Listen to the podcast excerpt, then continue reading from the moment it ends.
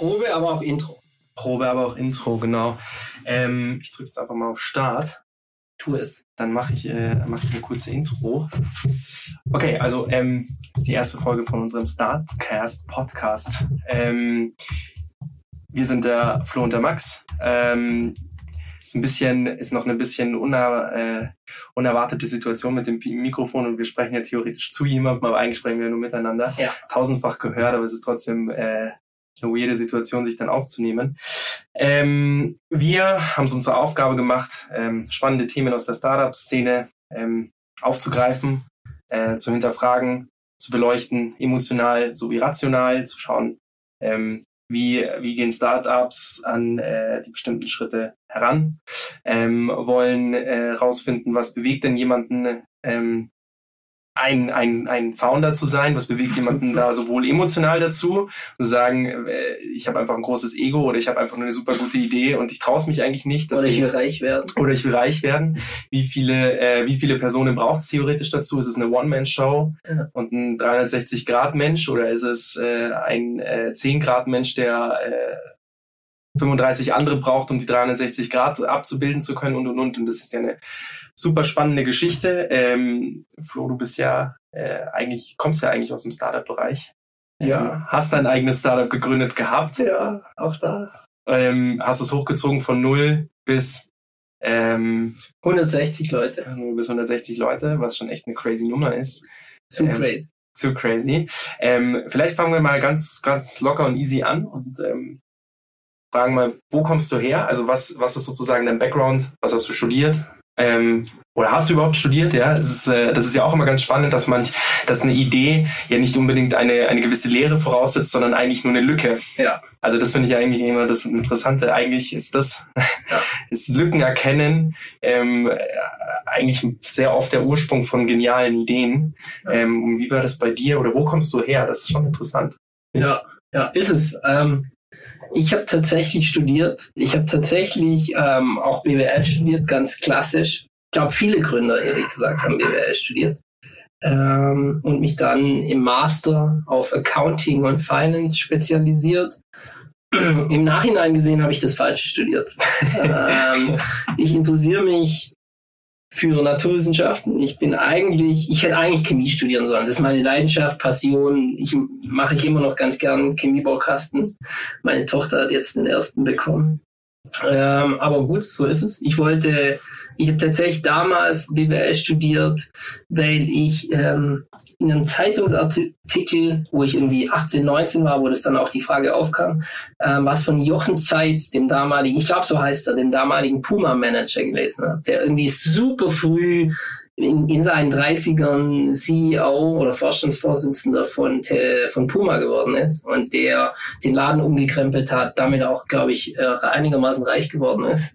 Ähm, und einfach die, die, die Tatsache da so was schaffen zu können, hat mich irgendwie, hat mich gefesselt. Und der hat auch BWL studiert, der hat Marketing gemacht. Und irgendwie hat mich das dann dazu gebracht, BWL zu studieren, weil ich mir überlegt habe, damit kann ich Ähnliches tun wie er. Und dann, dann, und ich glaube, das ist aber auch so der rote Faden, der sich durch mein Leben zieht. Dann bin ich irgendwie zu Porsche gegangen, habe dort äh, Group Accounting gemacht, Konzernrechnungslegung, also sehr stark Finanz, Accounting, aber bin dann auch da nicht geblieben, weil eben die Schaffenskraft oder die, die Gestaltungsmöglichkeit gering war. Ne? Also ich habe da meine Zahlen eingetippert und das war auch eine gute Schule. Also all das, was ich gemacht habe, war oft nichts für mich.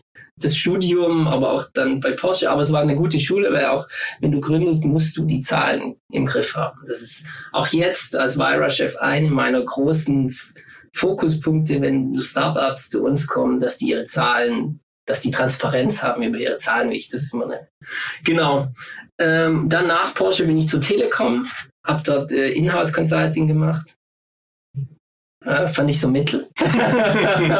Äh, Ein weiterer Schritt, den ich so mittel fand. Aber auch hier, ich meine, jetzt bin ich, in der, bin ich eigentlich als Vira beim Corporate Accelerator, ich nenne es nicht so gern, ich nenne es irgendwie lieber Innovationslabor der Telefonica, also auch wieder bei Telco gelandet. Wo wir auch wieder bei der Chem- Chemie wären, theoretisch, oder? Ja, Ich meine, am Ende des Tages, das ist das auch, was ich immer von euch so mitkriege, wenn wenn ich äh, da immer so ein bisschen mitlauschen darf bei Vira, aber da kommen wir ja auch noch später dazu. Das ist auch wie so ein Chemielabor. Dann es gibt, also es gibt ja nicht eine Formel, die zum perfekten Ergebnis führt. So und am Ende des Tages ist es viel, was dazu zum perfekten Endergebnis führen kann, ja. weil ich meine, das, was ihr macht, ist sozusagen, ihr seid Mittelsmann, ihr seid im Prinzip, auch wenn man es so hart sagt, ihr seid eigentlich in der Arschlochposition. Ihr seid quasi immer die, die, ähm, die zum Problemmacher gemacht werden. Also ähm, ihr seid quasi die von, ähm, wenn es von Startup-Seite her nicht passt, seid ihr diejenigen, die vermitteln müssen gegenüber dem äh, gegenüber von Telefonica und andersrum genauso. Also ihr seid eigentlich immer in der schwierigeren Position, ja. weil es kommt eigentlich theoretisch immer jemand mit einer Aussage an, zu euch hin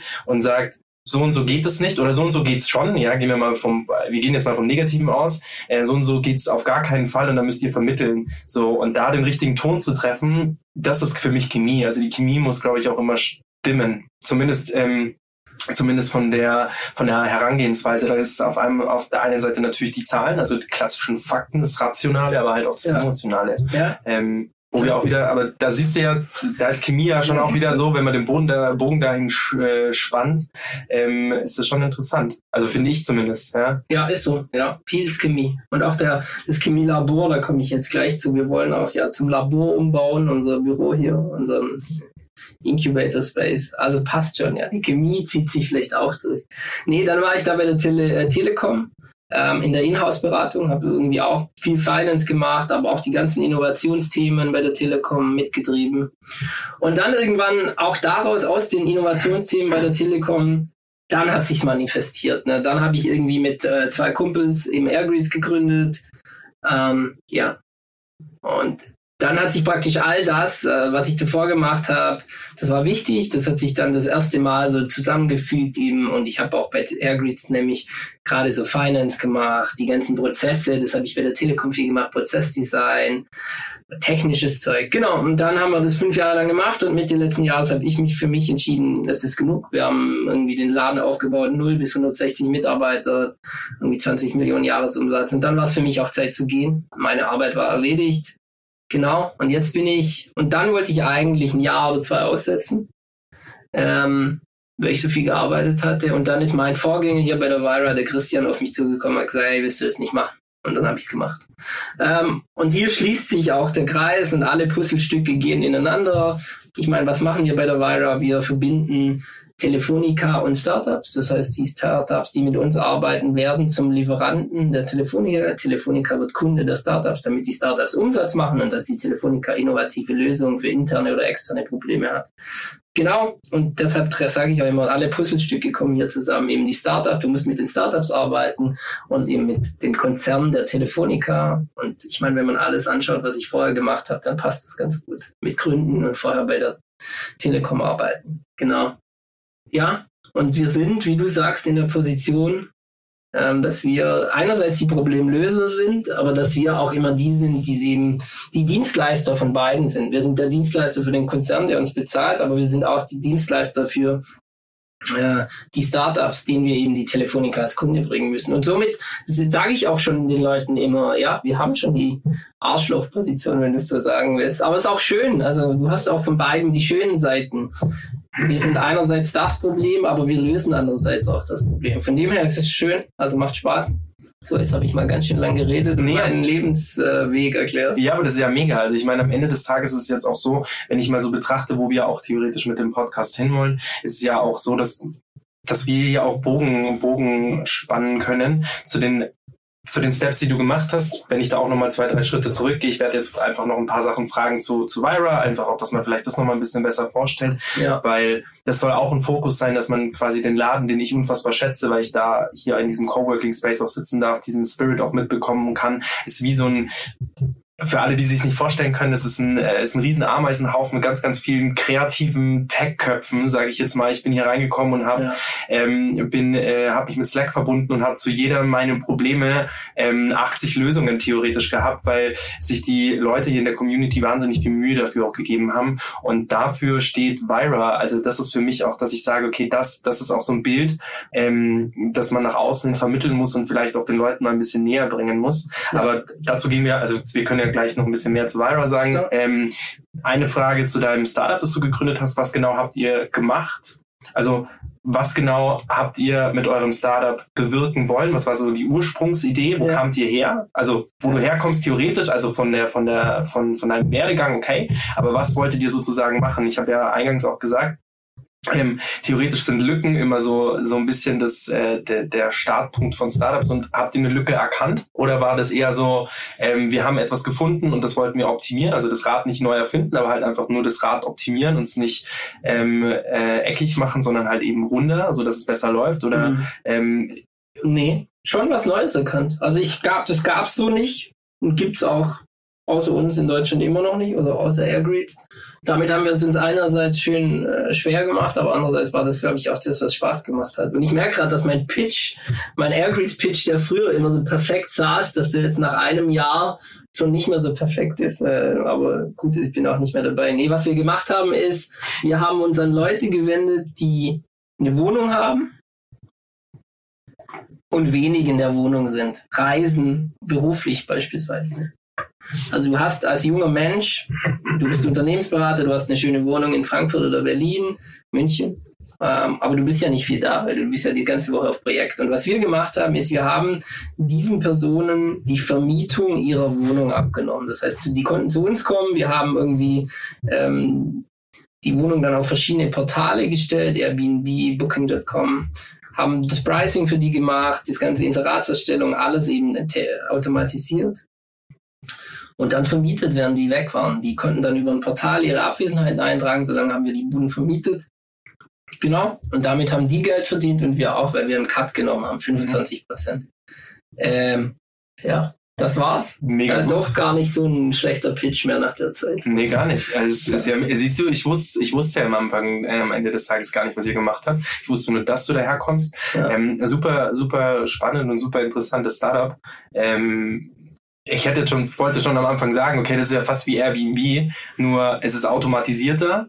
Ähm, ja, für den Firmenmieter ist es weniger Arbeit. Also wir nutzen auch Airbnb, wir haben schon klar. auch Airbnb benutzt, ja. aber wenn du das selber machen gemacht hättest, ich bin ja nicht mehr dabei, hättest du natürlich auch irgendwie selber das Inserat erstellen müssen, die Gäste auswahlen, den Preispunkt, die, die Wohnung hinrichten, die Wohnung danach wieder oder wenn du heimkommst, hättest du dann erstmal das Bett überziehen müssen. Mhm. All diese Dinge haben wir für den Gastgeber gemacht. Für Ach ja, wirklich. Also ja. ihr habt quasi, ihr, ihr, seid quasi dann in die Wohnung gegangen, habt die Wohnung aufgeräumt, habt sozusagen einen, äh, einen, einen, Clean, einen Cleaning-Service gehabt. Genau. Und äh, habt aber auch im Vorhinein äh, die Wohnung wahrscheinlich, habt ihr sie auch abgebildet, also fotografiert sozusagen? Ja, klar. Ach, mega. Professionellen Fotos, das sah schon echt gut aus. Und dann die Fotos eben nach Indien geschickt, um nochmal bearbeiten. Ja, das ist ein Standard. Also Indien ja. ist da super. Ja, ja genau. Also die Fotos sahen super aus. Also wir haben das echt professionell gemacht. Ähm, nee, das war schon echt cool. 360 Grad Service für den für die Vermieter. Alles legal. Man darf in München zum Beispiel acht Wochen im Jahr seine Wohnung auch über Airbnb vermieten. Alles im legalen Rahmen. Danach haben wir die Wohnung auch gesperrt. Also auch da alle Gesetze und Regeln eingehalten. Coole, coole Geschäftsidee auf jeden Fall. Voll. Und das ist, jetzt ist vielleicht auch tatsächlich nochmal interessanter zu sehen, dass du halt echt daher kommst. Warst du, kanntest du Vira, als du gestartet bist? Also unser Startup fragt mich nicht mehr warum oder Airfreeds hat in München angefangen. Keiner, doch einer unserer Gründer hat in München gewohnt, der andere in London, ich damals noch in Frankfurt. Wie viele Gründer wart ihr? Drei. Mhm. Ähm, und Vira war unser erstes Büro. Mhm ich kann mich nicht mehr erinnern, wieso wir, wieso ich hier vor 2015 hier bei Vira im Büro saß. Ich weiß es einfach nicht. Aber es war so. Also ja, ich kannte Vira. Das, deshalb schließt sich, das habe ich ja vorher gar nicht erwähnt, also es schließen sich so viele Kreise hier äh, und es, es passen so viele Puzzlestücke jetzt zusammen. Aber das war hier unser erstes Büro tatsächlich. Lange dann auch, zwei Jahre fast. Und ihr seid dann quasi innerhalb von zwei Jahren auf wie viele Leute gewachsen? Nee, am Ende von zwei Jahren waren wir dann vielleicht 30, 40 Leute. Ja, und erst dann die letzten, äh, die letzten eineinhalb Jahre, also wo wir dreieinhalb Jahre waren, bis ich dann raus bin, wo wir so fünf waren, da sind wir richtig nochmal gewachsen.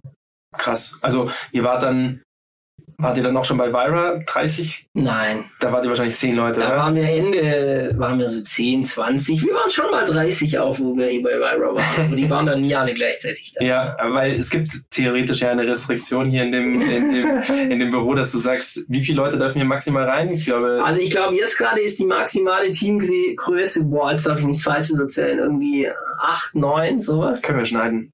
Ja, 8, 6, 7, 8, 9, 10. Irgendwas da dazwischen ist gerade die maximale Teamgröße. Dann werden die Startups zu groß und dann braucht sie uns hoffentlich auch nicht mehr. Genau. Also äh, für mich ist nochmal, wir werden nachher nochmal genau darauf eingehen, was die Vira macht, aber äh, wir sind eben kein Coworking, sondern wir sind ein Invite-Only, naja, das klingt jetzt auch blöd, wir sind ein, ja doch, Invite-Only ähm, Accelerate oder Innovation Space. Das heißt, ähm, wenn uns jemand gefällt als Startups, dann laden wir den ein oder auch als Einzelperson und der kann hier umsonst Kaufingerstraße 15 mitten in München arbeiten.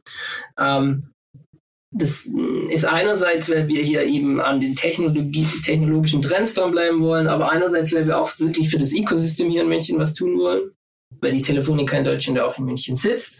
Und ähm, deshalb muss es aber auch irgendwo Grenzen geben. Ne? Wir können die Startups hier nicht unendlich groß werden lassen, weil wir einfach auch Wechsel brauchen, weil wir neue Energie brauchen, aber weil auch die Startups dann, wenn sie neu sechs, sieben, acht, neun, zehn Leute haben, uns hoffentlich nicht mehr brauchen und auch den umsonst den Support Your Office zu haben nicht Mhm. mehr brauchen. Dann sind die so groß, dass die sich leisten können müssen. Es vermittelt auch, glaube ich, ein bisschen ein falsches Bild. Ich meine, am Ende des Tages äh, seid ihr, ist das ja auch mehr oder weniger eine, eine, Schule, durch die man gehen muss. Ich kann es ja nur von uns damals sagen. Ich meine, ähm, äh, bei in meinem Studio, das wir damals angemietet haben, da waren wir, da waren wir zu zweit und haben uns 120 Quadratmeter gemietet. Und für uns war das echt so ein richtig dicker Eiermove, so ein richtig bolder Move, dass wir gesagt haben, geil, und wir sitzen dann da in dem Büro und wir wachsen und wir wachsen und wir wachsen. Ja. Aber halt diese Miete jeden Monat verdienen zu müssen, das war schon, das war schon echter Pain. Und das war schon echt so, dass wir gesagt haben, wow, Ja. haben uns damit echt was aufgelastet. Nein, aber das ist auch gut. Ja? Voll. Also, also das ist auch immer wieder, was mich auch Startups fragen. Ja, warum können wir nicht ewig hier sitzen und so? Aber es geht genau darum. Man muss irgendwann auch die Phase erreichen, wo man sich ein eigenes Büro leisten kann. Und auch man muss da sich darüber klar sein. Also es gibt ja Startups, die finanzieren sich selbst, so bootstrapped über den eigenen Umsatz, oder eben fremdfinanzierte Startups, die sich Geld von einem Business Angel, von institutionellen Investoren oder von VCs holen. Jeder gute Investor wird selbst, wenn du hier drin sitzt und keine Miete zahlst, von dir verlangen, dass eben in dem, in dem Businessplan für die Zukunft eine Büromiete drinsteht. Weil er sehen will, könnt ihr das erwirtschaften? Also das einfach wegzulassen, das verzerrt ja auch einfach die Realität. Ne? Plötzlich kommt ein Gewinn raus, aber im normalen Umstand oder im normalen Umfeld, wenn du Büromiete zahlen würdest, würde es plötzlich gar nicht, wäre der gar nicht da. Also auch da, das ist schon irgendwann muss der Schritt auch vollbracht, vollzogen werden, dass man dann in ein Büro geht, das auch bezahlt und dass auch das Geschäftsmodell das hergibt. Erst dann ist es auch ein valides Geschäftsmodell, wenn man sich sowas auch mal leisten kann. Ja, unabhängig davon geht es ja auch mal quasi den Schritt zu erreichen, dass man nicht nur laufen kann, sondern auch rennen lernt, finde ich. Und das ist dann, ähm, das ist ja eh schon ein ziemliches auf die Beine helfen. Das ist ja das, was ich eigentlich sagen wollte gerade eben. Ja. Ähm, dass das eine wahnsinnige Hilfe ist, so einen Space anzubieten und zu sagen, hey, wir featuren euch bis zu einer gewissen Größe. Das ist, also, keine Ahnung, ob es eine zeitliche Limitation gibt. Gibt's auch. Gibt's wahrscheinlich. Mittlerweile. Früher gab es nicht. Jetzt dürfen die Startups neun Monate da sein. Mhm. Und dann müssen die bestimmte Umsatzzahlen zeigen, bestimmte Größe, was Mitarbeiter angeht. Und wenn sie das schaffen, dann dürfen wir sie, verlängern wir sie ein einziges Mal. Aber wenn sie nicht in einem Umsatzkorridor liegen, das heißt, wenn sie zu wenig Umsatz machen oder aber auch zu viel, dann müssen sie raus. Weil wenn sie zu viel machen, dann brauchen sie diesen Support ja nicht mehr. Und wenn sie zu wenig machen, ist es kein valides Geschäftsmodell, dann müssen Ja. sie auch gehen. Ist ja klar, ich meine, man muss ja auch theoretisch Platz machen für Neue neue Ideen. Startups, neue. Das ist ja auch das, das ist ja auch das, was du auch gesagt hast. Innovation wächst ja nicht darin, dass man die ganze Zeit beständig bleibt, sondern Genau. sich auch kontinuierlich hinterfragt. Und da ist es auch fein, glaube ich, dass man nach neun Monaten sagt, du pass auf, äh, jetzt ist das Baby da. Ja. Wir haben dir geholfen, es auf die Welt zu bringen. Ähm, ja. jetzt, jetzt kannst du laufen lernen. Und wenn es dann noch nicht so weit ist, ja, dann gibt man ihnen halt nochmal neun Monate. Genau. Und ähm, das ist schon interessant. Und in dem Space, also nochmal ein bisschen, um auf den Space auch einzugehen, Kaufinger Straße 15, ähm, für, für alle, die nicht aus München mhm. kommen, das ist schon, äh, das ist schon der, der Hotspot in, in, in München. Wir schauen direkt runter eigentlich auf den, auf den Marienplatz. Also der ist sehr fußläufig, zwei Minuten. Mhm. Wir sind fußläufig auch am Viktualienmarkt. Ähm, also wir sind super zentral. Ähm, das ist auch so ein bisschen dieses Gefühl, das man kriegen muss, um dieses Pulsierende von der Stadt auch mitzukriegen. Also äh, irgendwo off hätte dieser Space überhaupt nicht sein dürfen, um Innovation auch spürbar zu machen bei dem Weg zur Arbeit und bei der Weg und dann auf, auf dem Weg nach Hause. Ich finde, das ist schon wahnsinnig interessant hier ja. und, und trägt auch zu dem Schlüssel bei, warum dieser Space und warum, warum das Ganze hier auch so gut funktioniert. Ähm, für mich war es nur am Anfang so, ich kannte Byra nicht. Also das war Gut, ich komme auch nicht aus der Startup-Szene, aber ich, äh, ich kannte Vira einfach nicht. Und als ich dann das erste Mal hier war, war ich geschockt darüber, dass man, dass, dass also dass das viele Leute nicht aus meinem aus meinem Umkreis äh, kommen und dafür sitzen wir jetzt auch theoretisch hier, dass das mehr mehr und mehr Leute kennenlernen, dass wir auch Startups anziehen, weil ich meine, ja. ihr habt ja keinen, ihr habt ja direkt keinen Stopp irgendwie, dass ihr, äh, dass ihr aufhört, Startups zu suchen, sondern die Innovation hat ja keine, hat ja theoretisch keine Grenzen. Nee. Und auch dieser Podcast soll ja dazu beitragen, Leute zu ermutigen, sich auch theoretisch zu bewerben. Also Klar. ich meine, ähm, es gibt ja auch nicht, also es gibt für mich keinen heißeren Scheiß als dieses Büro.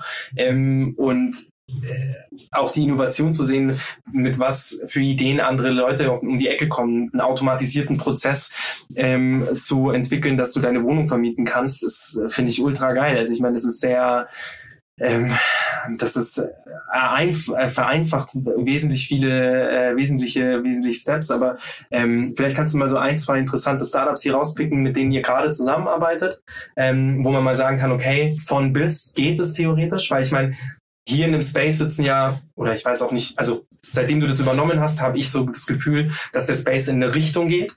Ja. Ähm, ohne irgendjemandem nahe, zu nahe treten zu wollen.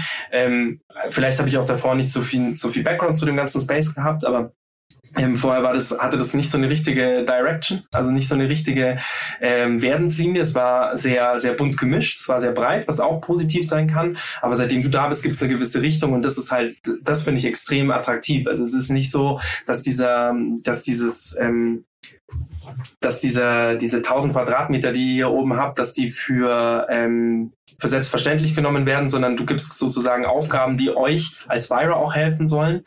Und das eben, also meine Frage richtet sich eher dahingehend, A, wer, wer kann hier sitzen? Ja. Und wer sitzt hier und mit welchen Startups theoretisch arbeitet ihr schon zusammen, die interessant sind? Genau, also ich glaube, um die Frage beantworten zu können, wer kann hier sitzen, muss ich grund jetzt können wir, glaube ich, Vira erklären. Da muss ich grundsätzlich mal Vira erklären. Wir sind das Innovationslabor der Telefonica. Das heißt, die Telefonica hat irgendwann mal erkannt, wir können nicht jedes Problem, das wir innerhalb haben, selber lösen. Im Sinne von eigene Ideen oder entwickeln eigene Lösungen. Sondern es gibt Probleme äh, intern oder wir wollen ein neues Produkt für den Kunden, da müssen wir uns mit Startups helfen. Und dann hat sie die Vira gegründet. Und was die Vira macht ist, die Telefonica. Weißt du ungefähr, wann das war? 2011. ähm, Sehr gut vorbereitet. Die, äh, die Telefonica wendet sich mit einem Problem an die Vira und sagt, hallo liebe Vira, wir müssen unsere ähm, App besser machen. Die O2-App, die ist schlecht. Da brauchen wir zum Beispiel so eine Funktion wie, wenn mein Router zu Hause nicht funktioniert oder mein Internet, Entschuldigung, mein Internet zu Hause nicht funktioniert, muss der Kunde von O2 wissen, warum nicht. Dann kommt die Telefonica mit genau diesem Auftrag auf uns zu und wir suchen als Vira ein Startup dafür. Wir suchen für diese Lösung oder das Problem ein Startup, das ein Produkt oder ein Service anbietet, um genau dieses Problem zu beheben. Das ist, was die Telefonica tut. Ah, die Vira tut. Das schmälert euch. Das schmälert euch in dem Sinne, dass das, dass das ein Herangehensweg ist, aber ihr seid mit deinem Team, das du hast, so smart, dass ihr Probleme vorher erkennt und sagt, passt auf, liebe Telefonica, das könnte ein interessantes Startup sein. Das machen wir auch. Genau, also das finde ich schon auch, ähm, das, also dieses ganze Scouting und dieses ganze Thema, das ist so, also jetzt auch nichts gegen die Telefonica, ja, also überhaupt nicht. Ich meine, am Ende des Tages ist es unser beider Arbeitgeber gerade. Ja.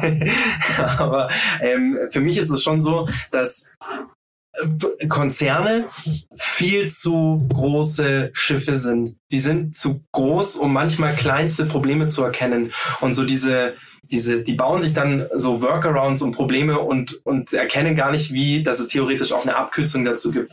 So. Natürlich. Also machen wir schon auch. Ich glaube, das, genau. Ich glaube, ich habe der, ich habe das ein bisschen der Einfachheit geopfert, dass meine Erklärung, was wir tun, schön einfach ist. Mhm. Aber wir, wir natürlich haben wir auch Workshops mit den Business Units, also mit den einzelnen Abteilungen und Unterabteilungen und schauen uns die auch an und wir schlagen auch Sachen vor. Aber wenn man es runterbricht auf das, was wir eben praktisch, ähm, was unsere Hauptaufgabe ist, dann stimmt es schon. Wir lösen Probleme, die die Telefonica nicht intern lösen kann, indem wir ein Startup sucht, das für das, ja. das ein Projekt dann macht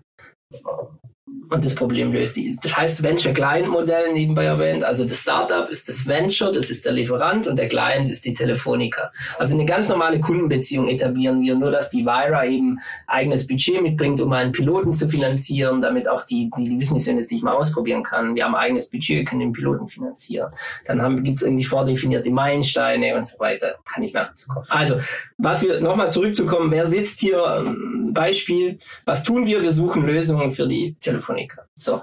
Ähm, und das Office hat keine andere Aufgabe. Ne? Also wir, wir, wir wollen im Ecosystem hier in München, aber auch in Deutschland eben eine Rolle spielen, weil wir natürlich auch immer wieder tolle Startups hier sehen wollen. Ähm, in Antizipation, und da sind wir wieder bei deinem Punkt, ihr macht mehr, dass das mal ein Thema werden könnte, das für die Telefoniker interessant wird. Oder wenn wir ein Problem haben und aber kein Startup finden, dass das Problem der Telefonica lösen kann. Ähm, möglicherweise, weil es kein groß genuges Startup gibt. Also um mit einem Konzern zu arbeiten, muss man ja auch immer eine bestimmte Größe haben. Es gibt aber vielleicht ein kleines Startup. Dann holen wir das hier in unseren Space und beobachten das mal neun Monate lang. Ob das gut funktioniert und ob das wächst. Und vielleicht hat es ja irgendwann die Größe, dass es eben das Problem der Telefonica lösen kann. Und ähm, das tun wir grundsätzlich in allen Bereichen für die Telefoniker. Aber jetzt kommen wir zurück auf deine Frage. Wer hier sitzt, muss irgendwie entweder A, Telco-Bezug haben oder muss ein Problem eben im Finanzbereich, HR-Bereich, ähm, Legal lösen, eben bei diesen ganzen Backoffice-Themen. Aber wir suchen auch immer wieder interessante Startups, die eben, eben auf der 5G-Technologie aufsitzen, weil ich meine, das ist das Produkt, was wir in den nächsten Jahren äh, oder die Technik, die wir in den nächsten Jahren als Te Telefon Telefonica und Telekommunikationskonzern pushen werden. Und da wollen wir natürlich noch mehr verkaufen als nur SIM-Karten. Ne? Wir wollen auch immer gucken, was können wir denn noch dem Kunden anbieten, was auf unsere 5G-Technologie aufsetzt. Ähm, nebenbei und da komme ich zurück, haben wir natürlich auch ein Ecosystem-Verantwortung. Das heißt, wer kann auch in unserem Büro sitzen? Jemand, der eben sich im Ecosystem verdient gemacht hat. Also wenn hier Leute sitzen, die eben schon viele Startups in München gegründet haben, die viele Leute connecten auch, die können auch bei uns sitzen. Die laden wir auch regelmäßig ein und sagen, hey, willst du nicht bei uns sitzen? Genau. Ähm, das ist, wer kann hier sitzen. Man kann sich bewerben, meistens ist es Invite-Only, wir haben aber auch einen, einen, Bewerbungsprozess auf der Website und da muss man eben einer dieser Anknüpfungspunkte haben, Telco-Bezug oder ein Problem lösen, das für uns gerade interessant ist oder ähm, eine Persönlichkeit oder Unternehmen sein, das sich in der Szene verdient gemacht hat. Genau.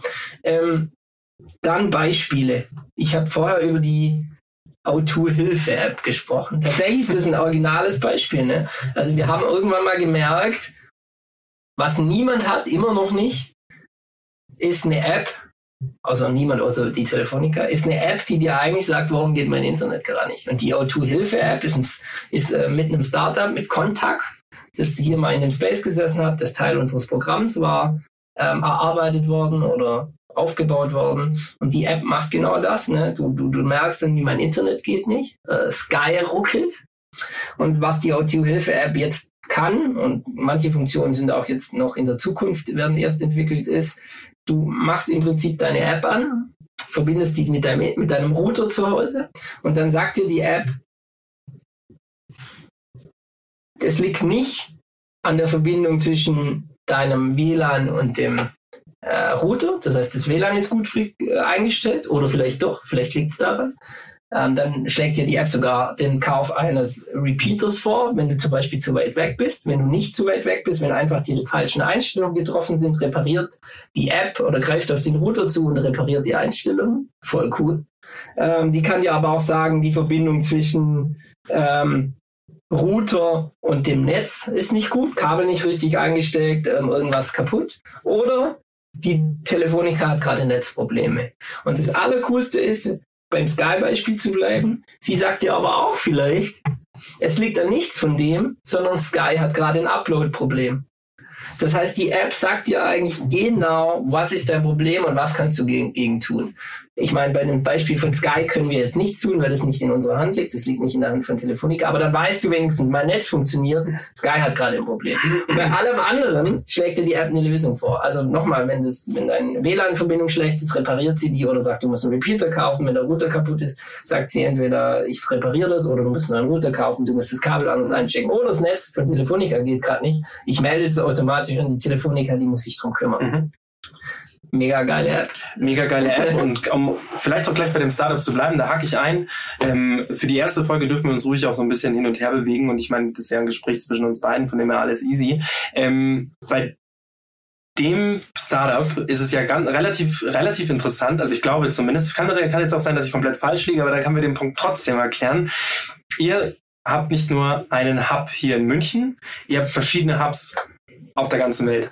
Yep. Und Contact oder Contact heißt die? Contact, Contact, ich weiß nicht. Ja, so, ein cool, das coole Startup mit der Autohilfe-App die haben es geschafft, sozusagen nicht nur in Deutschland den ihren Pitch zu gewinnen, sondern sind auch in Südamerika. Ja, ich weiß es auch nicht. In irgendeinem anderen Land. In irgendeinem anderen Land, aber genau, Virus, ja. Ich muss die Virus-Struktur nochmal äh, erklären. Die Telefonica ist ja weltweit unter, unterwegs. Also es gibt in UK, in Spanien, äh, in Brasilien Telefonica mit anderen Marken. Bei uns ist die Marke O2, bei, ich glaube in Brasilien heißt sie Vivo. Genau. Ähm, und in all diesen Ländern gibt es auch eine Vira.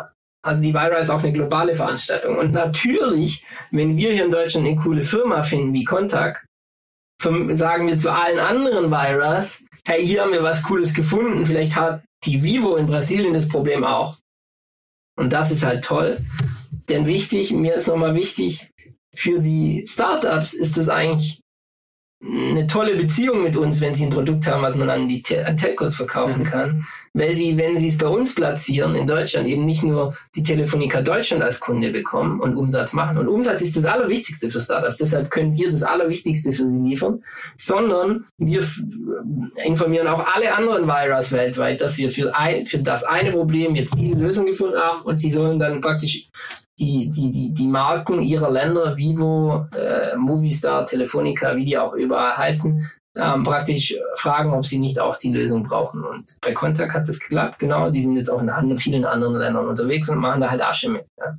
Und das ist, das ist mega. Also ich meine, am Ende des Tages ist das, was es ja auch so spannend macht und das am Leben erhält, dass ihr so, ähm, dass ihr nicht nur an einem Standort sozusagen ähm, jemanden fördert, sondern, sondern auch sagt, hey, passt auf, ihr habt ein, ihr habt ein super geiles Produkt, ähm, bleibt weiterhin so innovativ. Wir wir können nicht versprechen, dass es klappt in einem anderen Land, aber wir können euch zumindest den Weg ebnen, wir können euch den Fuß in die Tür setzen. Und das ist genial. Also ich meine, welcher andere Accelerator, beziehungsweise, also ist natürlich auch so, dass ich euch extrem abfeier, aber ähm, am Ende des Tages, wer, wer kann denn so leichte Wege bieten? Da, also da bin ich ganz bold mittlerweile. Ich meine, ich, ich bin ja jetzt auch erst sechs Monate dabei ich sage immer, und das meine ich auch so, es gibt keinen besseren Accelerator als die Vira. Ich weiß, das klingt ein bisschen jetzt, äh, klingt hart und auch bold, wie du sagst, äh, aber das kann niemand wie wir. Also aus verschiedenen Gründen kann das niemand. Also wir sind mit Abstand der Best im Konzern integrierte.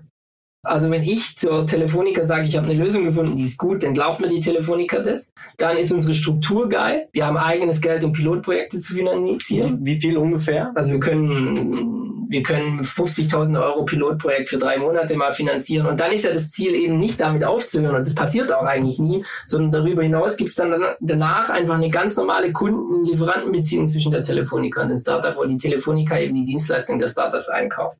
Aber den Pilot finanzieren wir mal vor, damit eben die Hürden genommen werden, damit, dass auch der, der, der Project Manager auf Telefonica-Seite kein finanzielles Risiko trägt, dass es schön schnell geht. Genau. Das ist alles geil. Absolut. Aber es ist halt auch geil, dass wir aufgehört haben mit diesem ganzen Scheiß, den die anderen machen, so Equity dafür zu nehmen oder Umsatzbeteiligung. Das ist ja alles nicht so. Unsere, unsere, womit Vira eben Geld verdient, ist, dass die Telefonica Geld spart. Das heißt, wir brauchen nicht von den Startups, die mit uns arbeiten, irgendwie Equity nehmen oder einen Teil vom Umsatz. Alles Quatsch. Das ist umsonst für die. So einfach ist es, weil wir, weil wir eine eigene Initiative haben, geile Startups in den Konzern zu pushen, weil der Konzern einfach innovativ bleiben soll. Und dann noch das weltweite ja, ist geil. Absolut. Also ich meine, das, was du auch gerade sagst, das am Leben erhalten funktioniert ja nicht, dass man wie sich ein Blutsauger in, in das Startup reinzeckt und sagt, pass auf, wir sagen euch, wir sagen euch auch immer so ein bisschen mit aus, sondern dass ihr Blut spendet in jegliche Richtung. Also sowohl sagen, hey, pass auf, wir sorgen dafür, dass, dass, dass unser großer Konzern, unser Mutterschiff ähm, einfach geil bleibt und einfach so innovativ bleibt und wir als kleines, als kleines Raumschiff, das sozusagen wie ein Satellit außen rumschwirrt und, äh, und die ganzen tollen Sonnen, die rundherum sind und Energie liefern können, Unternehmen, wie die Startups das halt auch sind, ähm, sagen, äh, pass auf, wir haben hier ein paar coole Sonnen gefunden, liebes Mutterschiff, schaut mal, hier könnt ihr, hier könnt ihr theoretisch wieder Energie ziehen, beziehungsweise auch Energie wieder zurückliefern an die Startups und sagen, okay, wenn es funktioniert, dann, ähm, dann pushen wir euch und zwar richtig. Ja, und macht ihr Umsatz. Dann macht ihr Umsatz. Genau. die wichtigste Sache, die ein Startup machen kann, ist Umsatz. Ne? Ja, und vor allem halt auch, und das ist das, was ich gelernt habe aus, in, in meinem Business, ist halt einfach dieses sichere Geld. Also das ist jetzt nicht, ich habe ähm, ich hab mit ganz vielen Kunden zusammengearbeitet, gearbeitet, gerade in so Gastronomiebranche. Und das ist alles cool, also wirklich richtig cool und das ist alles toll und es macht auch sau viel Spaß, was einfach so locker und easy ist. Aber am Ende des Tages, wenn jemand deine Rechnungen nicht bezahlen kann, das tut einfach weh. Und es tut so sehr weh, dass du sagst, teilweise äh, waren, äh, waren vier, fünf Monate einfach für den Arsch, weil jemand dann sagt, ja, sorry, ich kann dich einfach nicht bezahlen. Und das ist halt bei jemandem wie der Telefonica nicht so. Also da stecken so viel Gelder dahinter und so, in so ein also das ist einfach, das ist einfach eine sichere Bank, auf die du dich verlassen kannst. Wann die jetzt auszahlen und wie schnell das geht, das ist vollkommen egal, aber du kannst immer damit rechnen, dass es funktioniert. Und das ist, das finde ich das Tolle. Plus halt eben die, die Infrastruktur, die ihr liefert. Will ich doch hoffen, dass wir ein verlässlicher Geschäftspartner sind. Will ich doch hoffen. Nein, sind wir. Äh, finde ich aber auch normal. Also da will ich uns jetzt nicht, sogar nicht mal loben dafür. Das halte ich für eine absolute Voraussetzung, dass wenn man sich einig wird, dass dann jeder seinen Teil des Geschäfts einhält. Und die Telefonica nimmt die Lösung des Startups Startups in Anspruch und bezahlt natürlich die Rechnung rechtzeitig, Klar. ohne Abschlag ähm, an das Startup. Und das ist der Lohn des Startups, dass sie eben dann Umsatz machen. Ja. Voll gut. Ähm, Genau, jetzt hast du, jetzt sind wir eigentlich schon ziemlich tief in, in Vira auch eingetaucht, also sowohl welche Startup es gibt, wir sind in die Infrastruktur eingetaucht, dass es, äh, dass es euch nicht nur einmal gibt. Wir sind auch ein bisschen so in dein Leben eingetaucht, was ich, was ich super spannend finde, weil du bist schon eine Person, ähm, die man, äh, die man, finde ich, in München auf jeden Fall mehr kennen sollte. Ähm, du bist seit Januar CEO auf Vira. Ich sag lieber Geschäftsführer, aber ja. Ja, also, CEO klingt so, wie wenn ich einen riesen Laden hätte. Die Vira hat zehn Mitarbeiter.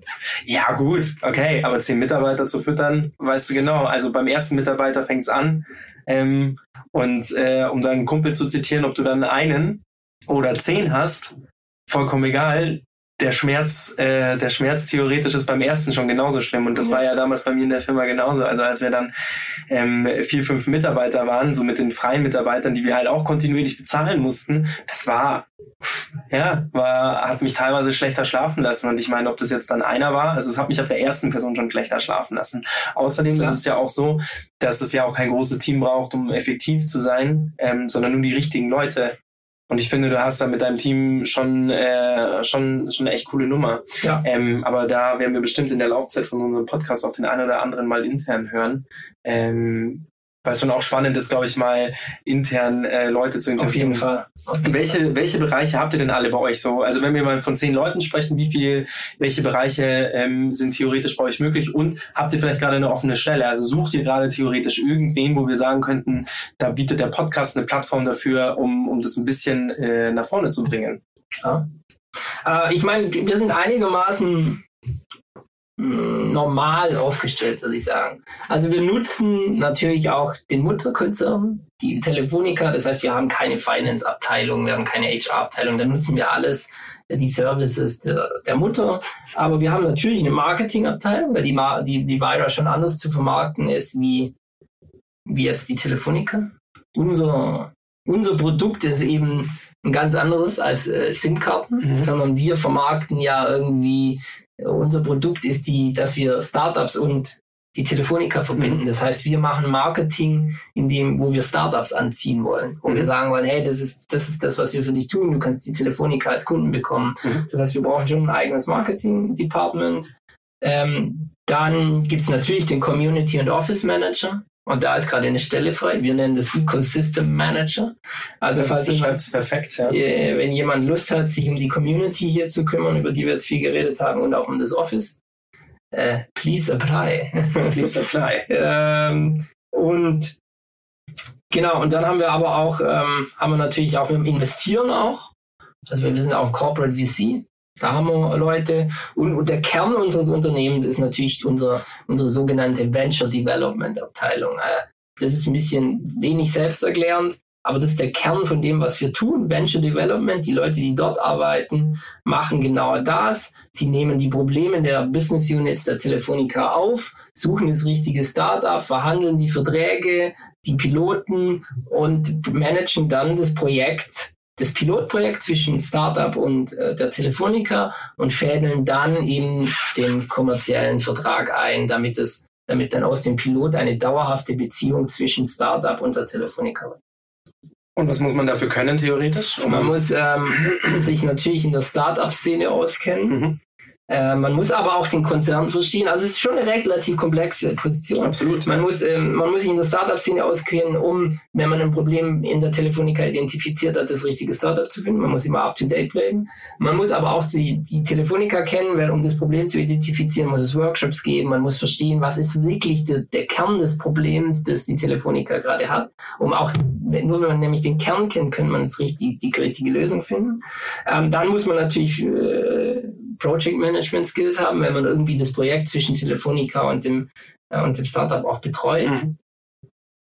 Also sowohl Soft Skills als auch Hard Skills. Man muss sich über Zahlen und Fakten und Trends auskennen und das ist ja rein rational, sich Dinge durchzulesen, zu Trends zu erkennen und es auch auszuwerten, was für euch relevant ist und was nicht, aber halt theoretisch auch ähm, sagen, okay, pass auf, ich habe ein Startup, das ist gut für uns und das ist ja, wie du es auch gerade schon gesagt hast, das ist ja das, also wir haben die Telefonica auf der einen Seite, Corporate, das ist nicht das Baby von den Leuten, sondern die haben ein Problem und die suchen nach einer Problemlösung. Auf der anderen Seite steht aber ein Startup, die vielleicht gerade erst gegründet haben, so und das ist deren Baby, ja. Und Ja. ähm, braucht man nicht drüber reden, das ist, da, da schwingt sehr viel Herzblut mit. Das war ja bei dir genauso. Und das dann sozusagen ähm, abzugehen, also nicht, du gibst ja nicht ab, ja, gar nicht, aber dass du halt sozusagen Prozesse ähm, dir da so eine Unterstützung auch suchst, da musst du als, als, als Venture Development Member oder halt als Mitarbeiter von dir Mitarbeiter. Mitarbeiter muss man ja sozusagen einfach auch diese Soft Skills mitbringen und sagen, hey, pass auf, ich weiß genau, das ist dein Baby.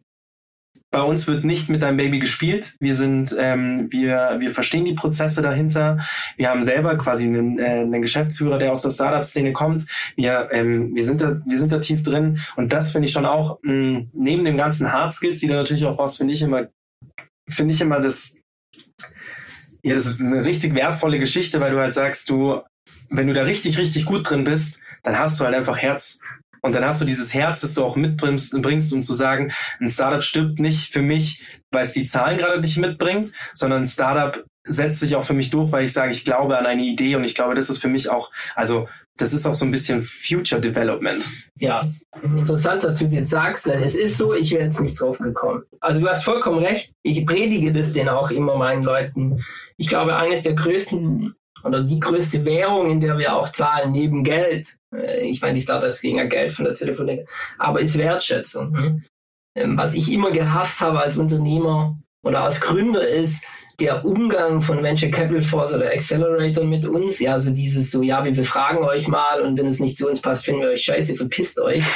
naja, und das waren ja alles Leute, die haben sich noch nie in ihrem Leben in den Boxring begeben. Mhm. Du stehst ja als Gründer im Ring, ne? du exponierst dich Ja. und du kriegst auch mal auf die Fresse. Absolut. Und dann schreien so Leute von außen rein und machen da irgendwie Fragen und machen dich runter für das, dass du im Ring stehst, andere VCs oder auch Accelerator. Und das ist was, was ich nicht, das gibt's hier nicht. Ähm, Das ist mir auch wichtig. Jeder Gründer, der hier reinkommt, sich bewirbt, egal ob der zu uns passt oder nicht. Ich meine, wir können, wir können jetzt nichts, was nicht zu uns passt irgendwie oder nachdem die Telefonik auch nicht so pushen.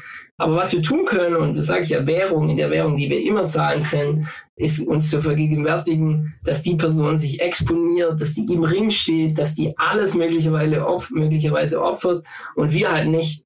Wir sitzen hier im Konzernschiff eigentlich, ja, wir gehören schon auch zum Konzern. Der Zahltag kommt jeden Monat, alles easy aber der andere nicht. Und das, diese Wertschätzung ist mir wirklich wichtig. Also wir sagen, wir, wir behandeln hier die Leute mehr als gut, sondern mit Respekt, mit Anerkennung. Jeder, der ein Unternehmen gründet, ist ein Held, weil es einfach viel erfordert und auch viele Rückschläge. Und äh, ich meine, da gehört so viel dazu. Da könnt, da können wir einen eigenen Podcast füllen, mhm. ähm, wie schwer das manchmal ist, wie weh das tut, was das auch für Opfer verlangt. Ne? Da leiden Beziehungen, da leidet der Geldbeutel, da leidet die Psyche. Ähm, und deshalb gut, dass du es angesprochen hast. Wir zahlen immer mit Wertschätzung. Das muss ein Venture Development Manager auch immer mitbringen. Das ist wichtig. Wertschätzung, Wertschätzung, Wertschätzung und auch Anerkennung. Äh, ja. Weil sowas pusht, also das ist für mich immer so das Gefühl, das pusht nochmal zu ganz anderen Ebenen. Also ähm, Geld lässt sich aussitzen, also bezahlt werden, Bezahlung lässt sich aussitzen, aber sich wie sich runtergemacht fühlen, lässt sich nicht aussetzen. Und dann, dann wächst auch keine, dann wächst auch keine, keine Ahnung. Also ich spreche immer ganz gerne in Bildern, aber dann wächst auch kein, einfach kein Baum. Wenn du nicht die richtige Erde gibst und die ist gemischt aus, keine Ahnung, Erde setzt sich aus verschiedenen chemischen Stoffen zusammen, ja, von Dünger bis sonst irgendwas, aber dass du halt sagst, okay, und der und und und klar, natürlich haben wir den haben wir hier so ein richtiges Setup mit dem Space und mit dem mit der Infrastruktur und und und, aber der Dünger ist die Wertschätzung und das lässt einfach etwas viel, viel schneller wachsen. Und ähm, ich meine, wir nehmen jetzt hier gerade schon äh, gute 45 Minuten auf. Ähm, ich will äh, dich jetzt auch gar nicht zu sehr aufhalten. Ich habe zwar auch ein, ein, paar Fragen, aber die klären wir auch einfach. Die, Über dich reden wir heute nicht, oder was? Naja, mein Gott. Wir können ja, wir können ja nochmal eine Folge nur äh, über mich dann machen. Cool. Ähm, aber das, das war mir schon mal, mir war das wahnsinnig wichtig, weil ähm, um A, deinen Background auch so ein bisschen zu besprechen und zu sagen, wo kommst du her? Ähm, wo willst du, also wo kommst du her im Sinne von, was hast du alles durchgemacht, was waren die, was waren die Steps davor, wo bist du jetzt und wo willst du hin? Also wo ist sozusagen Future Florian? Klingt wie ein Superheld, aber das ist, das ist schon wahnsinnig interessant und ähm, also die Frage können wir ja gleich noch äh, näher eingehen. Wollte ich gerade sagen, haben wir noch gar nicht drüber gesprochen. Ne? Genau, und ähm, was für mich aber auch wahnsinnig interessant ist, und das ist eine Frage, die haben wir uns im Vorgespräch auch schon mal aufgeschrieben ist, was war das Schlimmste, was dir in deiner Zeit von Studium bis Gründung theoretisch was, also eine Business-Entscheidung, egal in welcher Form sie auch getreffen, du, du sie getroffen hast oder sie für dich getroffen wurde.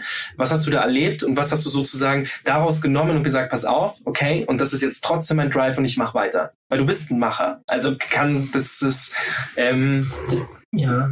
Ähm, boah, Paul Rippe würde sagen, Badass Motherfucker. ähm, wow, gute Frage. Ähm, puh, was ist die? Ja, also ich glaube, es gab ein paar, es gab halt einfach ein paar. Aber ich glaube, das ist auch ein Learning. Jetzt, ich muss ein bisschen ausholen. Ja, klar. Ich glaube, was ich als Startup genau gelernt habe, ist, manchmal sind es gar nicht die einzelnen Entscheidungen. Aber wir hatten natürlich schon auch Phasen, während ich noch dabei war, wo wir dann einfach Fehlentscheidungen getroffen haben und wir uns dann kein Gehalt ausgezahlt haben.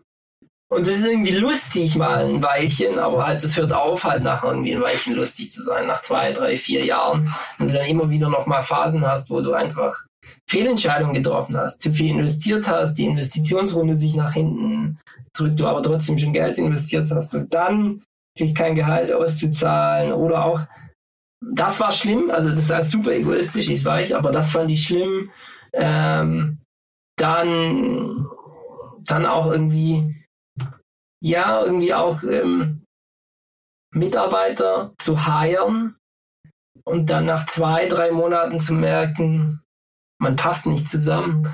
Das hat mich ganz oft persönlich sehr verletzt. Und zwar, weil du hirest jemand und du hast irgendwie ein gutes Gefühl, beide starten da positiv rein. Die Person, wenn die, die für dich entscheidet, entscheidet die sich ja auch immer gegen was anderes. Mhm. Und dann sagst du zu der Person nach zwei, drei Monaten, und die Person weiß das meistens selber auch schon. Mhm. Das ist für Spürt die keine ja, News. ja. ja, ja, das ist für die keine News. Aber trotzdem gehst du hin und sagst, pass auf, ich glaube, wir müssen das in der Probezeit beenden. Mhm. Das fand ich grausam. Also, weil äh, für mich grausam im Sinne von, ich habe irgendwann musste ich vorher mal eine Fehlentscheidung getroffen haben. Ähm, für die Person grausam, weil ich einen Fehler gemacht habe und sie auch, aber hauptsächlich ich, für den sie jetzt irgendwie oder unter dem sie leidet, weil ich ihr hier jetzt sagen muss, es ist vorbei und dann auch die Person irgendwie in so eine Unsicherheit stürzen zu müssen, dass sie sich was Neues sucht und ja auch nicht weiß, wie es finanziell weitergeht, fand ich, fand ich unfassbar schlimm. Hat mich jetzt niemand selber reingestürzt, hat mich jetzt niemand reingestürzt, sondern ich habe selber den Fehler gemacht. Fand ich grausam. War eins der grausamsten Dinge. Genau. Oder auch, also ich glaube, so, das sind so zwei Themen, die ich super scheiße fand. Ähm, ja, und aber auch, ähm, aber auch, ähm, Also kann ich beide absolut nachvollziehen. ja, Also auch wenn ich keine 160 Mitarbeiter hatte, ähm, zu merken nach zwei Jahren Baby hochziehen. Und man hat sich weiß nicht, vielleicht sogar auch für den falschen, äh, für die, also für den falschen Partner in, in dem, in dem, äh, in dem Konstrukt entschieden. Und man merkt halt, man driftet immer weiter auseinander. Und das ist halt auch so schmerzhaft, weil man sagt, man hat was zusammen aufgebaut und man realisiert dann ganz, ganz spät, weil man zögert das natürlich auch Ja. extrem raus, bis es dann, also so bin ich zumindest. Ich bin, äh, was das angeht, ich zögere sowas dann immer relativ lange aus, weil ich mir denke, hey, und nochmal eine Chance und nochmal eine Chance und wir schaffen das schon. Und ich bin eher, ich bin eher ähm, Generation davon, dass ich sage, hey, all- alles, was mal irgendwie in den Graben gefahren ist, kann man wieder rausziehen und irgendwie wieder reparieren. Aber ab einem gewissen Punkt muss man es einfach wegwerfen, um sich auch selbst neu zu definieren. ja. Also das ist für mich so ein Learning daraus. Ähm, also bei dir ist es ja auch und auch das mit dem Gehalt, also eins zu eins sehe ich genauso. Also das ist das ist vielleicht mal drei vier Monate lustig, weil du sagst, okay, sparen und äh, spartanisch leben ist schon ganz geil. So, eigentlich ist es das nicht, aber kriegt man schon mal hin und man man wie man sich reduzieren kann auf Dinge, die man vielleicht nur braucht und dann geht man halt Mhm. auf einmal anstatt vom Rewe zum Einkaufen geht man halt ähm, geht man dann noch zum Lidl oder zum Aldi und dann geht man immer weiter runter und dann kauft man sich dann geht man halt nicht nur einmal in der Woche einkaufen, sondern geht man irgendwie nur noch zweimal im Monat einkaufen so ähm, und das sind dann halt so wirklich sagen, das sind dann so Sachen das sagt man so lustig, ja, man zahlt sich da mal, aber das geht ans Existenzielle. Psychisch, physisch, aber halt auch rundrum, also psychisch im Sinne von, das macht einen selber einfach fertig. Und auf der anderen Seite aber auch so das, was, was, ich meine, so kapitalistisch das jetzt klingt, aber Geld bringt in irgendeiner Form auch immer Spaß mit sich. Also auch nur, wenn es heißt, ich möchte gerne ins Kino gehen, aber ich kann es Ja. mir nicht leisten. Ja. Ich möchte meine Freundin gerne ins Kino einladen, aber ich kann es mir einfach nicht leisten. Und deswegen sollte man sich da halt einfach schon darum dafür auch kämpfen und auch und das ist also keine Ahnung, ob das vielleicht ein Learning daraus ist, einfach sagen, okay, Schritte fünfmal überdenken, bevor man sie macht. Also das soll gar niemanden in eine in eine in eine Nachdenksposition zu gehen und manche manche Menschen sind auch Bauchmenschen treffen Entscheidungen einfach aus dem Bauch heraus und das ist ja auch toll und es funktioniert wahrscheinlich in 70 Prozent der Fälle, aber in 30 nicht und die 30 sind halt scheiß schmerzhaft. ja. Und das war schon für mich so ein Learning. Ich war immer ein Bauchmensch und habe immer Dinge aus dem Bauch heraus entschieden und auch einfach gemacht, weil ich gesagt habe, ich bin nie hingefallen. ja. Äh, Wenn ich hingefallen bin, bin ich immer sehr, sehr, sehr, sehr, sehr weich gefallen, weil ich auch ein Stehaufmännchen bin. Das habe ich, das habe ich von meinen Eltern irgendwie auch mitgekriegt. Die sind auch beide so Stehaufmännchen. Ähm, oder um es genderneutral zu sagen, Stehaufrauchen. ja, egal. Menschen. Menschen, Stehaufmännchen, Männchen. Ähm, aber irgendwann geht's halt nicht mehr. Also irgendwann ab einem gewissen Punkt geht es halt nicht mehr. Und das war schon auch ein hartes Learning, also bei mir ein hartes Learning. Ich glaube, das ist sowas, ähm, aber da kannst du jetzt auch nochmal genauer drauf eingehen, wenn du sagst, okay, das sind zwei Dinge, die wirklich passiert sind oder für dich auch passiert sind, wo du jetzt sagst, okay, das will man einfach nicht nochmal haben. Ja, nee, will man nicht haben. Und mir ist gerade noch ein drittes eingefallen. Ich glaube, eins der größten Themen, die für mich auch ähm, für mich wahnsinnig schwierig zu akzeptieren waren und die eins der größten Fehlentscheidungen meines Lebens waren, ist, ich habe viel zu lange, viel zu viel gearbeitet und viel zu lange, viel zu viel Verantwortung getragen. Hätte ich viel mehr abgeben müssen in meinem Unternehmen an die anderen zwei Gründer oder an, an Mitarbeiter. So weit, dass ich irgendwann einfach ab, abgewirtschaftet war. Heutzutage würde man das Burnout nennen.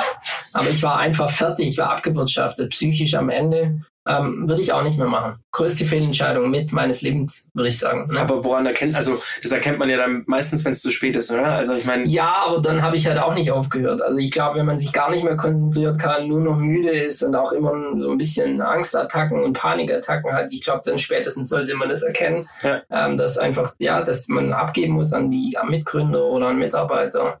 Ähm, das ist, glaube ich, für mich eine der größten Niederlagen gewesen. Also jetzt nicht mehr, aber im Nach äh, dort war es einfach wahnsinnig schmerzhaft zu sehen, so es geht nicht unendlich. Mhm. Ähm, und auch das nicht erkannt zu haben, sich da so hineingleiten zu lassen, so einfach immer mehr Verantwortung zu übernehmen, das auch so anzuziehen und das auch so hinzunehmen, wenn einem noch mehr Arbeit gegeben wird. Ähm, ich glaube, das ist wahnsinnig schwierig, da auch zu sagen, okay, passt mal auf, Mitarbeiter, Mitgründer, ich mache hier schon so viel. Das ist schon zu viel. Ich kann nicht. Es geht einfach nicht mehr. Ich glaube, das ist, war auch eine, wo wir schon über so diese schwierigen Themen reden. Ich glaube, das ist auch schwierig. Und das würde ich, und ist auch immer einer meiner Tipps an die Gründer, die hier sitzen, auch immer ein Thema, wo die, glaube manchmal auch so ein bisschen denken, ich wäre ein Strangy, weil ich das immer so in den ersten zwei Gesprächen auch einphase mit mhm. denen, so, hey, wie viel arbeitest du denn? Wie fühlst du dich so? Belastet dich das auf einem Level, wo es eben an die Psyche geht oder macht dir das Spaß? Und ich werde dann schon hellhörig, wenn Leute eben so verschiedene Faktoren verbinden, ne? wenn denen gerade finanziell nicht so gut geht, wenn die zu viel arbeiten, zu wenig schlafen, zu viel Verantwortung haben. Das ist alles nicht wert. Ne? Muss man auch fair sein. Äh, wenn es Spaß macht, kann man viel, viel arbeiten. Mhm. Aber ich glaube, wenn so ein paar Faktoren zusammenkommen, dann nicht mehr. Ja. Vielleicht ist das so, ist das der, der der Bogen, der sich über meine drei Themen spannt. Mhm. Ich glaube, man muss halt überall schauen, dass es passt. Und du, du, hast mich ja gefragt, was waren so die größten Fehlentscheidungen. Du merkst gar nicht so businessseitig. Also wenig jetzt Konkretes, das war eine Entscheidung, sondern eher Dinge, in die ich so hineingeglitten bin. Mhm. Dass man irgendwie sich da mal kein Gehalt auszahlt, zu viel Verantwortung übernimmt, zu viel arbeitet, den falschen Mitarbeiter. Gut, ist sehr konkret, aber die anderen zwei Sachen nicht. Ne? Da würde ich eher sagen, da muss man auftreten. Das sind Themen, die schwer zu fassen sind, aber wo ich auch hier bei meinen Leuten hinterher bin, bei meinen Startups, die hier bei uns sitzen oder mit uns arbeiten. Da muss man, das hilft auch dem Unternehmen nebenbei erwähnt nicht. Ne? Also ist auch nicht nur egoistisch. Mhm. Wenn du ein Startup hast und nach drei Jahren ausfällst, nach drei Jahren oder vier Jahren überlebt es ohne den mhm. Gründer nicht. Deshalb musst du eigentlich auch deine Arbeitskraft erhalten, indem du dir selber auch Pausen gönnst, indem du Arbeit delegierst, indem du nicht so viel Verantwortung trägst. Also die Innovation, die ihr sozusagen auf Startup anwendet, die sollte jeder für auf sich selbst auch anwenden können. Also Self-Innovation. Sich auch immer zu hinterfragen, zu reflektieren. Und ich meine, das ist das, was ich hier im Ecosystem, im Ecosystem auch mitgekriegt habe, ähm, ist, dass es hier auch wahnsinnig viele Coaches gibt. Und das ist, was mir vorher nie so bewusst gewesen ist, dass man sowas in Anspruch nehmen kann. Aber das sind einfach manchmal Buddies, die aus dem Business kommen.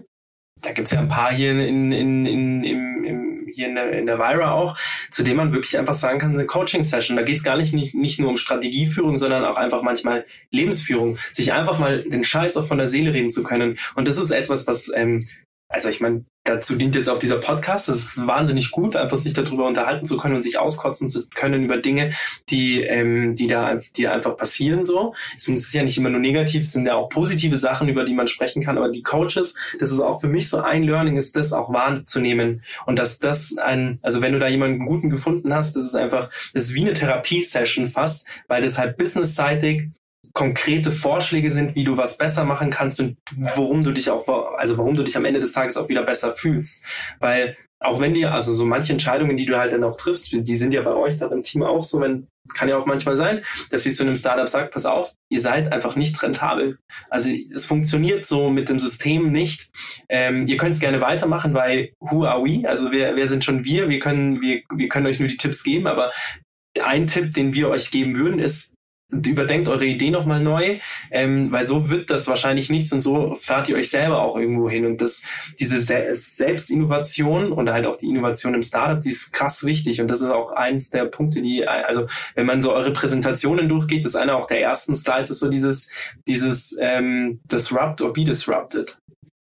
Ja, ich glaube, ja, es ist schon wichtig, wir bieten das schon an. Ja, also ich glaube, es gibt zwei Ebenen, die getrennt werden müssen. Wir bieten schon sehr, mm, geschäftsgetriebenes Coaching an, wo wir eben mit Marketing-Experten oder mit Produktexperten oder so, wo das Startup dann eben sich da nochmal challengen lassen kann und aber auch nicht nur challengen, sondern auch konkrete Vorschläge arbeiten. Aber wir bieten auch, und das ist mir wichtig, schon auch Coachings an, wo es mehr darum geht, ja, Gründer zu sein, als Gründer zu leben, wie man damit klarkommen kann.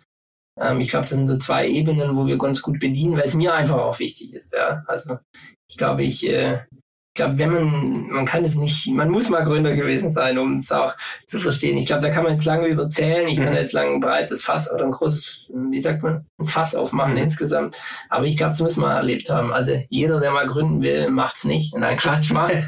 aber äh, macht's. Ähm, Kommt mit einer guten Idee zu dir ja. und äh, lasst euch fördern. Lasst euch fördern. Ähm, ähm, das erweitert den Horizont schon, aber man, ich glaube, es macht auch immer Sinn, dass man von vornherein sich aufzeigen lässt, aber auch selber wahrnimmt, was es alles kostet. Mhm, also wie viel Opfer man bringen muss auch.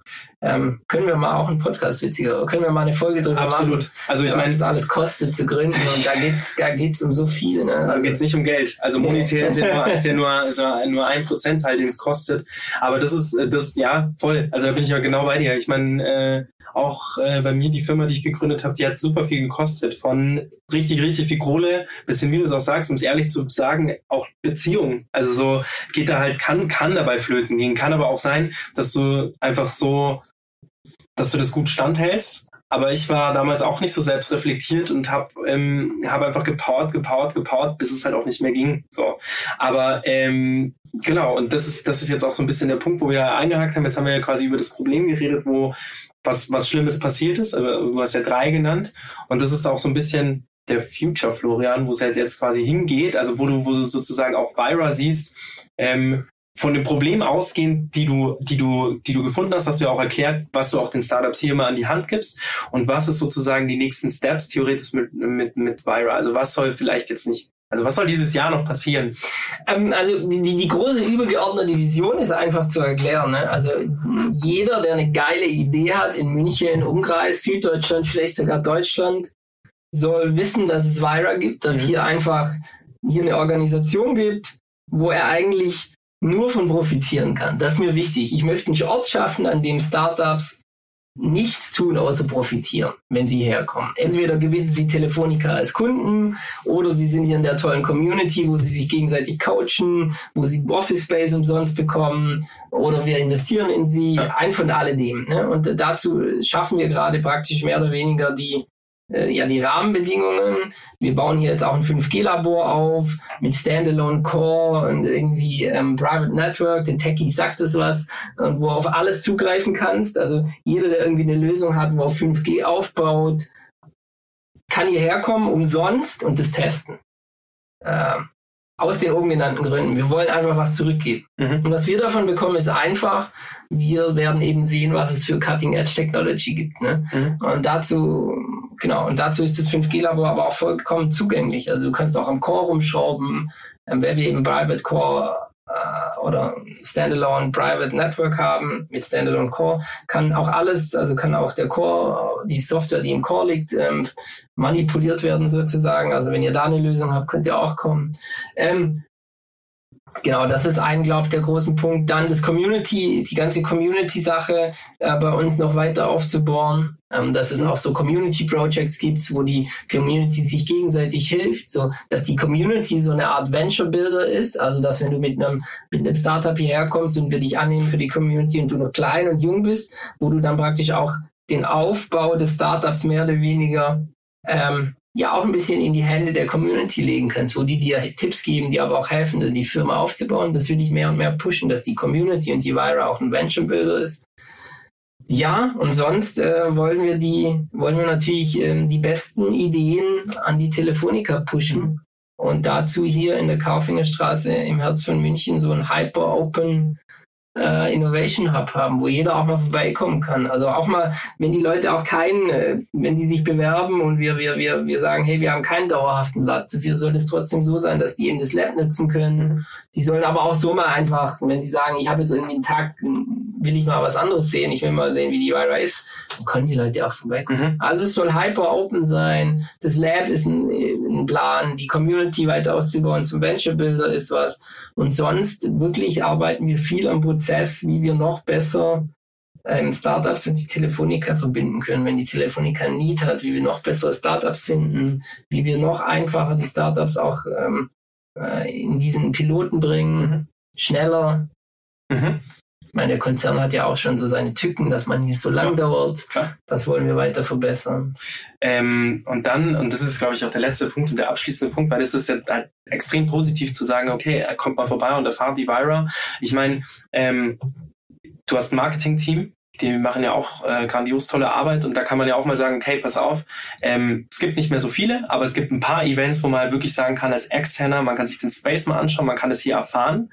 Ähm, Soll es sowas noch geben? Klar. Also jetzt ja. natürlich gerade nicht. Gerade gibt es keine Events, normal machen, hosten wir super viele Events, also mhm. die Vira ist auch ähm, sehe ich auch so einfach, glaube ich, der Herz des Ecosystems, ja. des Startups-Ecosystems in München, weil wir eben auch ganz oft einfach den Event-Space umsonst hergeben mhm. für coole Startup-Events. Das ist auch sowas, was wir wieder zurückgeben. Ja. Ich meine, das, ist, das zieht sich durch, ne? ich sage das immer wieder, wir, wir geben auch zurück, mhm. wir verlangen für die meisten Sachen kein Geld. Es soll natürlich, sobald diese Corona-Geschichte vorbei ist, wieder Events hier geben, wo man dann auch einfach, wenn die public sind, manche sind auch nicht public, manche schon, mhm. äh, wo man einfach herkommen kann, klar. Also wir, wir, wir verschicken auch regelmäßig über unsere Vira äh, Social Media Kanäle Event Updates, aber auch die ganzen Events gibt es ja auch bei Eventbrite. Ähm, das wäre jetzt meine Frage gewesen, wie man sozusagen darüber darauf aufmerksam ja. äh, wird. Habt ihr eine Art Newsletter, wo man sich anmelden Klar, kann? haben wir auch. Okay, cool. Also das heißt einfach auf, auf die Website vira.org und dann Newsletter anmelden und ja. dann werden dann sozusagen. Also das ist auf jeden Fall etwas, was ich empfehlen kann, zu sagen, okay, wenn man mal zu einem Event kommen will, dass man sich sozusagen A mit den ganzen Social Media Kanälen vernetzt, also mit Vira, äh, Vira Germany, Germany, und ja. äh, sowohl Facebook als auch Instagram und LinkedIn und und was es da auch Twitter, was es da nicht noch alles gibt. Also die Kanäle werden auch zu zu, äh, zuhauf äh, bespielt. Ja. Ähm, äh. Teils mit sehr, sehr, sehr, sehr, sehr informativem Inhalt, teils mit äh, lustigem Inhalt. Ähm, ist auf jeden Fall äh, ein, ähm, ist auf jeden Fall wert, dem Ganzen zu folgen und eben auch den Newsletter zu abonnieren, dass man halt sagt, okay, pass auf, es ist mal wieder ein Event und die sind wirklich gut. Da kann ich als, als Externe auch sagen, es waren äh, Spitzen-Events schon dabei, ähm, die auch für mich als, als externer Agenturler eigentlich, also das, das ist ja das, was ich bin, oder Creative Content Creator, da ist es auch so, dass ich sage, ich konnte da schon einiges mitnehmen. Ähm, und alleine dafür ist es das schon wert. Äh, ja, zum Beispiel, ja, wir hatten ein geiles, also ein mega äh, bestes Event aller Zeiten. Ich meine, alle reden von Design Thinking. Ich bin fairerweise kein Fan.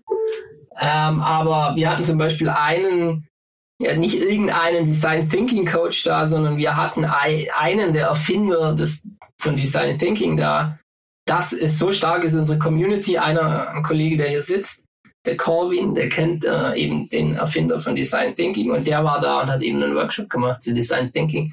Also ich glaube, wir haben schon Workshops und auch äh, Events, wenn, wenn, wenn der Eventspace wieder ganz offen ist, ja, cool. äh, wo es sich eher lohnt zu kommen. Absolut. Also das ist das das ist das äh, schon extrem äh, sexy. Aber ich ähm, glaube jetzt auch nach einer Stunde Aufnahmezeit ja. ähm, muss ich eine Sache sagen. Es war super interessant. Ähm, vielen Dank auch so grundsätzlich, für, dass du so offen bist. Ich meine, das ist, äh, man breitet da sich ja auch so ein bisschen, öffnet sich dem Ganzen auch so, aber ich meine, am ja, Ende des Tages, ja, aber am Ende des Tages ist es ja auch sowas, was du halt in Startups auch am, äh, an, ans Herz legen möchtest. Öffnet euch, sagt, sagt uns immer, wenn Probleme da sind und sagt ja. uns, wenn ähm, das, was du jetzt gerade quasi dein, äh, dein quasi dein Herz ausgeschüttet hast in, in, oder halt einfach nur dich geöffnet hast im Sinne von wer bist du, was machst du, wo kommst du her, wo willst du hin, ähm, Zukunftswünsche, aber auch äh, Vergangenheitstraumata, so, also dass man das alles einmal nicht aufgearbeitet hat, aber angesprochen hat, finde ich, das ist genau das, was ihr macht und was die Startups hier auch zu erwarten haben, dass, dass sie aufgefangen werden. Zwar nicht immer weich, weil am Ende des Tages muss man auch arbeiten, um, äh, um voranzukommen, aber ähm, es gibt auf jeden Fall für, für viele Dinge eine Möglichkeit und wenn, ähm, wir, wenn ihr als Vira keine Möglichkeit findet, dann das Ecosystem. Also auch für mich, sage ich jetzt mal, super viele äh, Jobs die man als freier Mitarbeiter halt hat, werden auch im Ecosystem vergeben. Also ähm, Slack Channel wird aufgemacht, man wird, äh, man wird wie eine Familie behandelt. Es gibt auch den Breakfast Club jeden Freitag, jetzt gerade digital und das ist auch schon so, dass das alleine digital durchgezogen wird, dass am Freitag sich um, um neun Uhr oder um zehn Uhr die Leute sich ähm, äh, vor, vor, vor Zoom setzen und dann äh, Breakfast Club teilhaben. So, da siehst du mal, mal, wie stark so eine Community auch ist, ja, dass obwohl man da nicht teilhaben müsste, man sich trotzdem einwählt und sagt, hey, ich vermisse euch und das, das, man freut sich wieder, wenn man da ist und auch diese, diese Hilfebereitschaft, die man halt hier im Ecosystem auch hat, das ist schon mega. Also wie, wie ich auch am Anfang gesagt habe, einmal ein Problem äh, reingeschrieben zum Thema Coden ähm, und dann hast du 80, äh, 80 Lösungsvorschläge und einer kommt innerhalb von fünf Minuten an einen Tisch und sagt, hey, pass auf, ähm, ich schaue mir das mal kurz an, das Problem und das halt auch teilweise unentgeltlich, weil du halt einfach sagst, du sitzt hier im, im System, wir sind alle wir sind alle noch nicht die, die Ober, Ober Chiefs. Ja. Deswegen sind wir ja hier. Ja. So. Ähm, genau. Aber cool. So, gute erste Folge. Ja, freut mich, danke, oh, ja, dass dir gefallen hat. Ja, mir auch. Ja. War witzig. Gut. Und ähm, man kann ja schon mal ein bisschen spoilern. Wir haben, äh, wir haben einiges an Gäste noch da aus ähm, die verschiedenen nächsten Bereiche sind von Healthcare über Education, also auch gerade jetzt das Thema Corona aufgegriffen, zu sagen, okay, was, ähm, was kann man da in dem, in dem ganzen Health-Sektor noch machen? Also was war da spannend? AI machen wir noch. AI machen wir noch, genau. Wir haben noch jemanden, äh, wir haben noch den, wie haben wir es genannt, den Robin Hood aus dem, äh, aus dem Finanzsektor. Den Flo von Bilendo haben wir noch eingeladen. Und, und, nicht Robin Hood, wir haben ihn den genannt, nicht Robin Hood, wir haben ihm doch einen, einen fiesen Titel. Stimmt, wir haben ihn einen fiesen Titel. Ähm, wir, haben ihn, den Bounty Hunter haben wir ihn genannt, den Head, Kopfgeldjäger. den Kopfgeldjäger der. Der, der Finanzszene. Aber ähm, und und und, also wir, wir versuchen uns natürlich nicht jedes Mal so ein Zweiergespräch einzuräumen, sondern immer äh, Leute dazu einzuladen und quasi auch genau zu den Steps, wie wir es jetzt bei dir gemacht haben, zu interviewen und auch sauber zu segmentieren, dass jeder sich auch die kleinen Key Pieces rauspicken kann, die für ihn interessant sind. Genau. Nächstes Mal kommt der Florian von Bilendo, haben wir gerade gesagt, ja, richtig? Flo von ähm, Bilendo. Bilendo nebenbei erwähnt Münchner Startup, also wenn ihr hier im Münchner Ecosystem unterwegs seid, auf jeden Fall wich, äh, wichtig und richtig. Und da haben wir damals bei Airgreens auch benutzt, das System von Bilendo. Ist super geil, äh, was es ist. Schaut ihr euch selber an. Müsst ihr euch anhören. Müsst ihr euch anhören und schaut es euch vielleicht vorher schon mal selber an. Ähm, dann würde ich sagen, äh, sagen wir eine schöne, schöne Restwoche. Danke gleichfalls. Ciao. ciao, ciao.